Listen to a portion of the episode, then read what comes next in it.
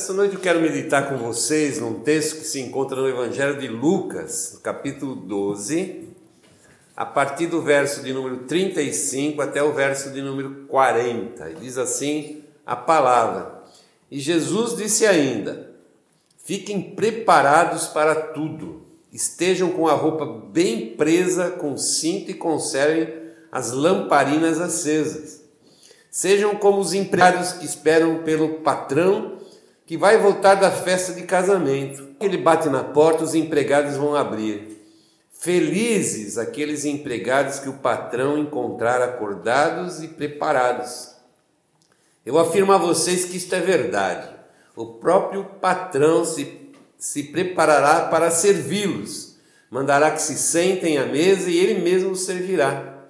Eles serão felizes se o patrão os encontrar alertas, mesmo que chegue à meia-noite ou até mais tarde. Lembrem disto. Se o dono da casa souber a que hora o ladrão viria, não o deixaria arrombar a sua casa. Vocês também fiquem alertas, porque o filho do homem vai chegar quando não estiverem esperando. Feche seus olhos um momento, nós vamos orar ao Senhor agora. Vamos pedir para Ele abençoe esse momento de compartilhamento e meditação da palavra. Vamos orar. Pai, em nome de Jesus, nós louvamos e agradecemos a Ti, ó Deus, e queremos pedir agora que Teu Santo abra o nosso entendimento, a nossa mente, nós possamos estar com a mente livres, libertas, possamos estar focados agora no que tens para falar para nós, Senhor. Abençoa-nos e coloca a Tua mão de poder sobre as nossas vidas, nós oramos em nome de Jesus Cristo. Amém. Eu quero começar na verdade, fazendo uma pergunta para vocês. Onde você estava no dia 11 de setembro de 2001? Vocês sabem o que aconteceu no dia 11 de setembro?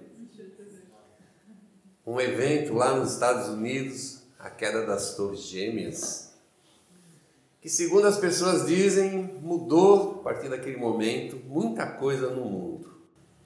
E é interessante que nesses momentos, assim, em situações bem críticas, impactantes, a gente tem uma tendência de lembrar muito bem. Eu, por exemplo, lembro muito bem onde eu estava no dia 11 de setembro, na, naquele momento daquela tragédia. E eu acho que cada um de nós, a não ser que quem for muito novo, fosse pelo menos adolescente, né, vai se lembrar muito bem em outras situações também a gente vai se lembrar, em outros momentos da nossa vida, nascimento de um filho, casamento e algumas outras situações que acontecem particularmente na nossa vida, que também nós lembramos. Por exemplo, quem não lembra do famoso 7 a 1? E a pergunta é: onde que você estava no dia do 7 a 1?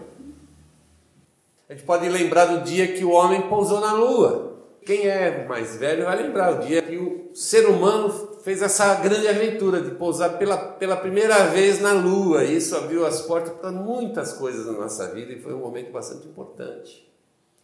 Trouxe muito desenvolvimento para nós e coisas que hoje talvez são banais, comuns para nós, só aconteceram por causa desse momento. E onde você estava?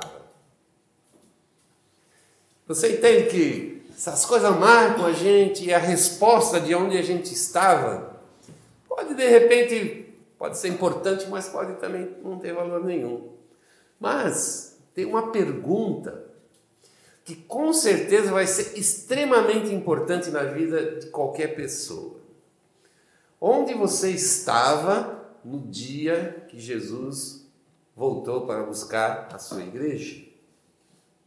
Essa resposta pode ser assim um momento decisivo do seu futuro, do seu futuro eterno.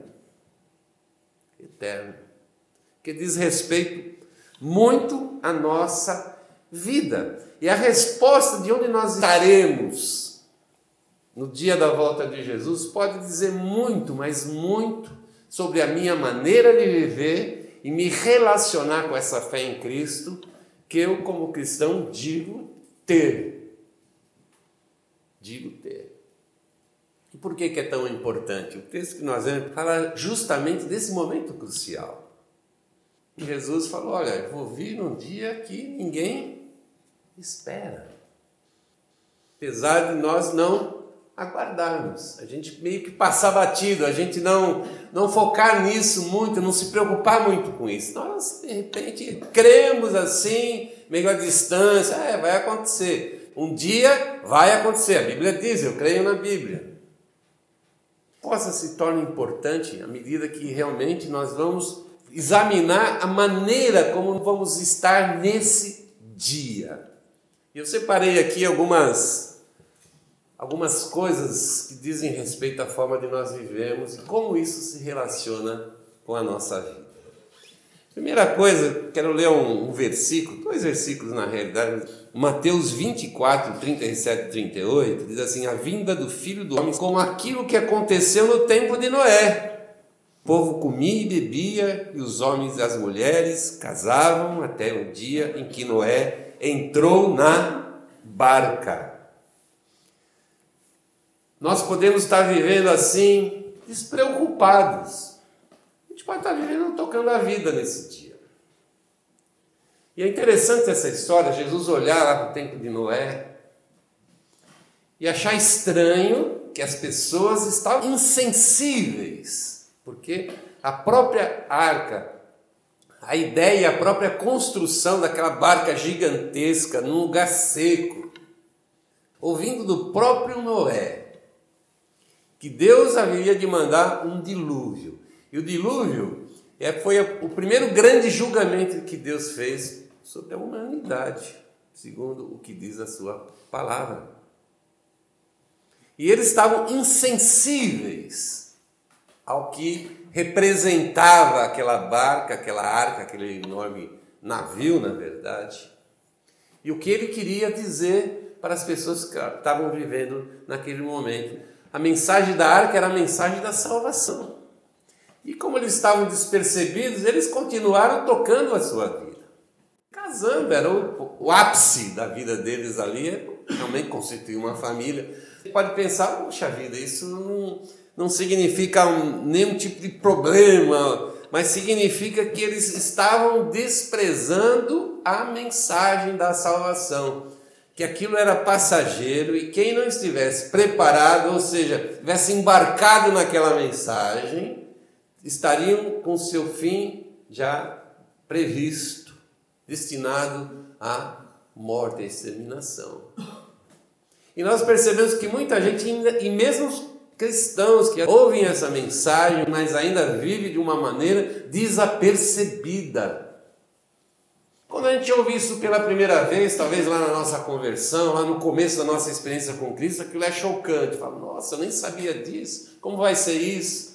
Mas de repente, o fato de a gente ouvir isso e a gente está esperando, e o tempo vai passando, vai passando, se torna uma coisa assim meio que sem muito significado real para a nossa vida. Parece que é mais uma fantasia do que uma verdade, uma realidade.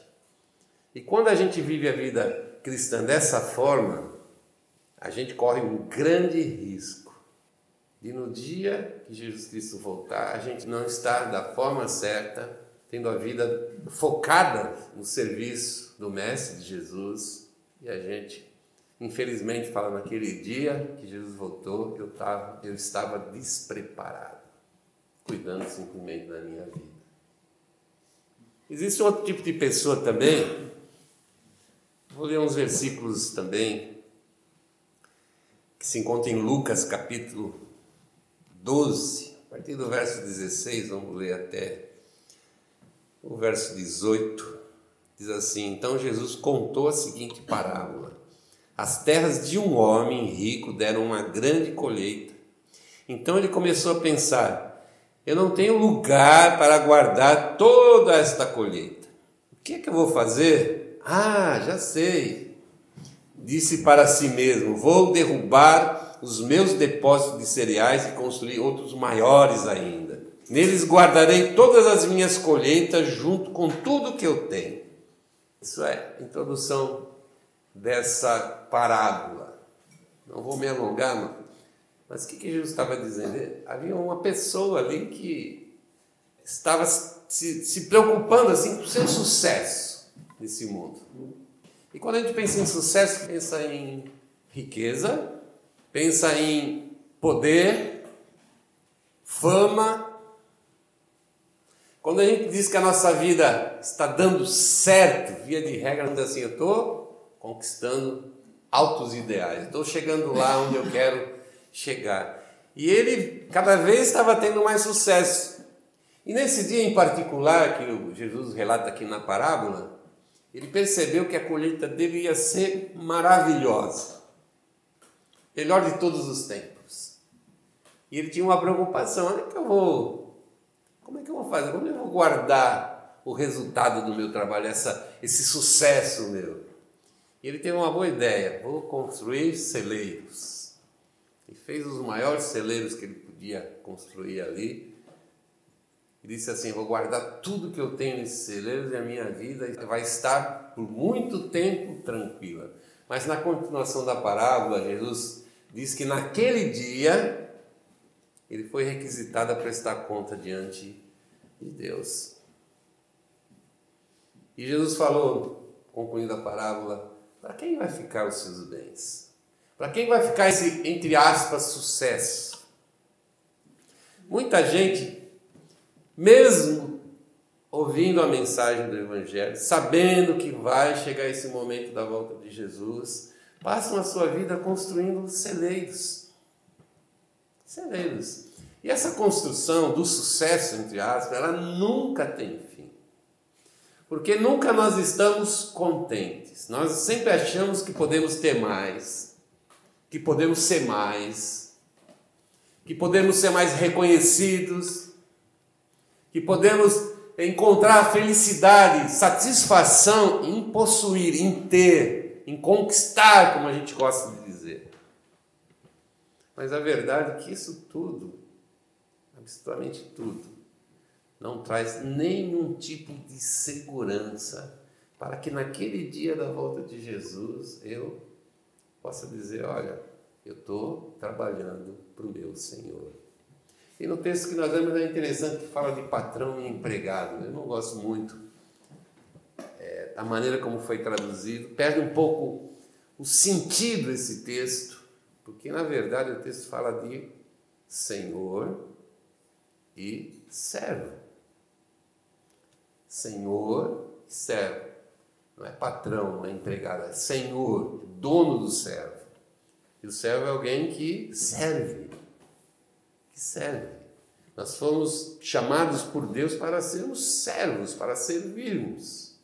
E muitas vezes, quando nós envolvemos a nossa vida dessa forma e só focamos em, no sucesso de, de ser aquela pessoa que a gente imaginou, a gente perde a, a importância da vida cristã, que é servir. perguntado: onde é que você estava no dia que Jesus voltou? Alguém pode responder assim: ah, estava construindo celeiros. E lamentavelmente, nada do que ele construiu tem qualquer sentido ou valor para a vida eterna. Lá em Lucas 12, 34, um pouco mais à frente, Jesus diz assim: Pois onde estiver a riqueza, aí estará o coração de vocês. E a palavra de Deus diz que nós temos que colocar o nosso coração aonde? Em Jesus Cristo. Em Deus, na Sua palavra, na Sua verdade, no Seu reino. Porque quando eu coloco em Jesus o meu coração, ele se torna o meu verdadeiro tesouro. E como a própria palavra nos diz, é um, é um, é um tesouro que não tem como ser corroído, não tem como ser roubado, não tem como perder o seu valor mas tem valor hoje, vai ter amanhã, vai ter no dia que Jesus voltar e vai ter para toda a eternidade. Isso vai mudar a nossa eternidade. Vai nos colocar na eternidade na presença do Pai. E diz a palavra muito, de uma maneira muito clara que é um lugar é, novo, preparado para nós, onde não existe choro, não existe dor, não existe nada que possa afetar a nossa vida. apenas o prazer, a alegria estar na presença de Deus. Também muitas pessoas, muitas pessoas, no dia da volta de Jesus, vão estar buscando satisfação dos seus desejos carnais. Nesse mundo que nós vivemos hoje, uma sociedade hedonista, a sociedade que, que pensa, imagina que a satisfação, a felicidade da vida está em satisfazer a sua carne, o seu velho homem carnal todos os níveis de satisfação, inclusive sexual. Nós vivemos num mundo, numa sociedade que supervaloriza a sexualidade. Parece que é aí que está a nossa felicidade. E a gente, quando conhece a Cristo e começa a perceber que realmente essa área da nossa vida, a área sexual, foi criada por Deus para nos trazer satisfação, sim, mas existe nela um propósito muito maior. Um propósito de satisfação que se integra, que, se, que complementa o propósito de Deus para a nossa vida. Constituir uma família foi o projeto de Deus desde o começo. É na família que nós crescemos, nos desenvolvemos, nos tornamos adultos, pensando humanamente, mas também nos tornamos espiritualmente adultos. Somos, é, o, é o primeiro lugar onde nós deveríamos aprender a verdade sobre Deus, aprender a amar a Deus, aprender a servir a Deus, respeitar e adorar a Deus. Isso dá um valor tremendo para a realidade da família. Mas nós olhamos hoje que é, esse hedonismo que existe, esse desejo a, a, absurdo de viver para satisfazer a si mesmo, trouxe o homem para uma situação de profundo egoísmo, profundo egoísmo, uma falta total de solidariedade, de, de comprometimento com o seu próximo, uma incapacidade de se doar em prol do seu próximo, de amar o seu próximo, e essa falta de uma relação verdadeira, significativa próximo, impede ele também de poder amar a Deus. João disse assim: se você não é capaz de amar o seu irmão, a outra pessoa, você não é capaz de amar a Deus. Não é capaz de amar a Deus. A palavra carne, que a gente costuma usar, esse homem carnal, é uma palavra que é muito usada é, no Novo Testamento. Ela descreve o ser humano como ele é separado de Deus e dominado pelo pecado. Essa ideia de carne é alguém dominada pelo, dominado pelo pecado, que só está nesse mundo totalmente fora do propósito da criação de Deus para satisfazer a si mesmo. Eu fico pensando, será que esse é o propósito de Deus? 1 Pedro, no capítulo 2, 11, o apóstolo diz assim: Queridos amigos, lembre que vocês são estrangeiros, estão de passagem nesse mundo. E essa palavra o apóstolo está falando para cristãos. Cara, nós estamos só de passagem por aqui, esperando Jesus voltar. E ele continua diz assim: Peço, portanto, que vite as paixões carnais que estão sempre em guerra contra a alma.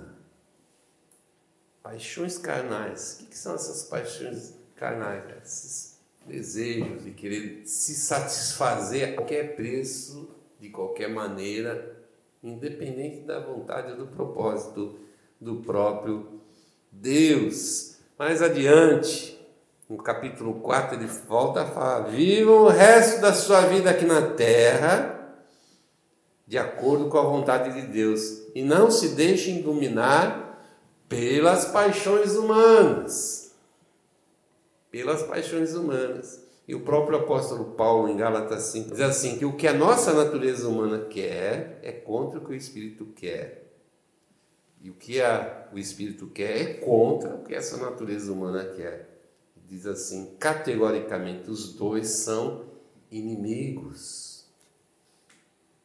Os dois são inimigos. É como água e óleo, não existe nenhum tipo de comum.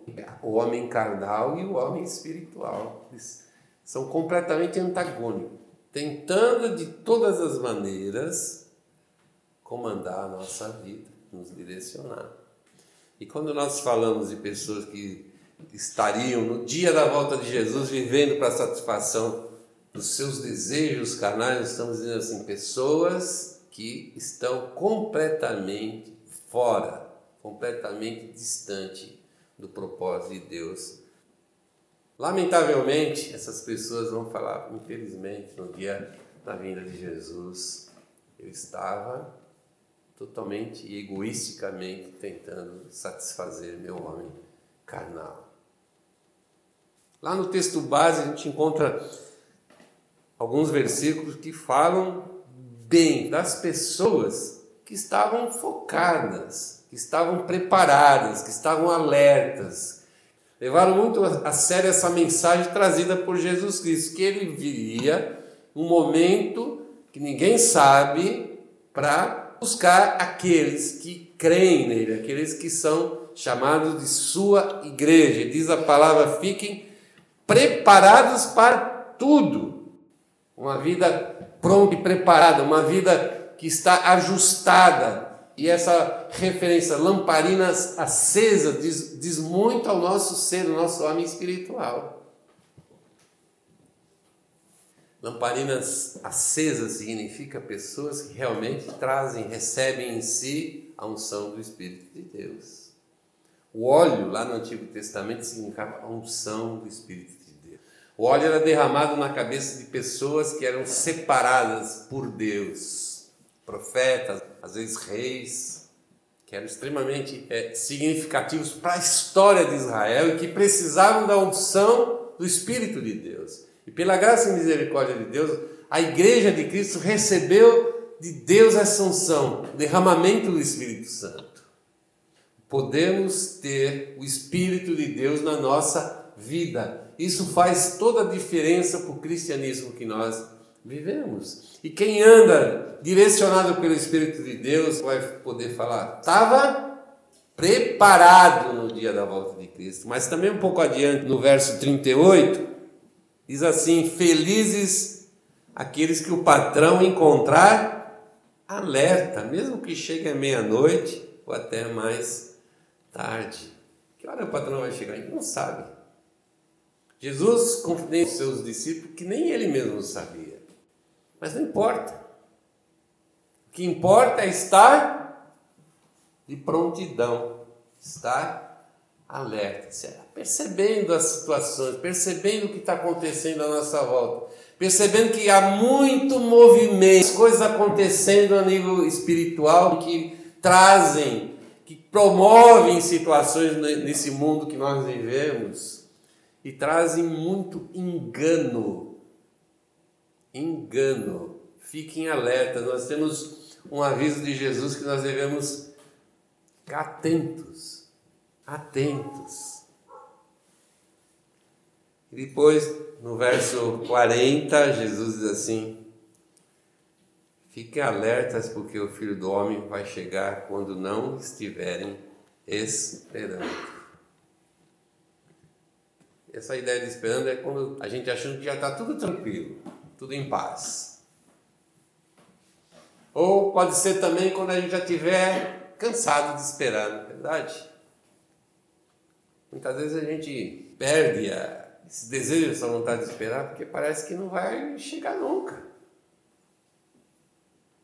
E talvez as, tudo que está acontecendo hoje ao nosso redor, as vozes desse mundo, as vozes que nos cercam muitas vezes, até nos incentiva a achar que tudo é brincadeira, é um, um conto de fadas, um engano.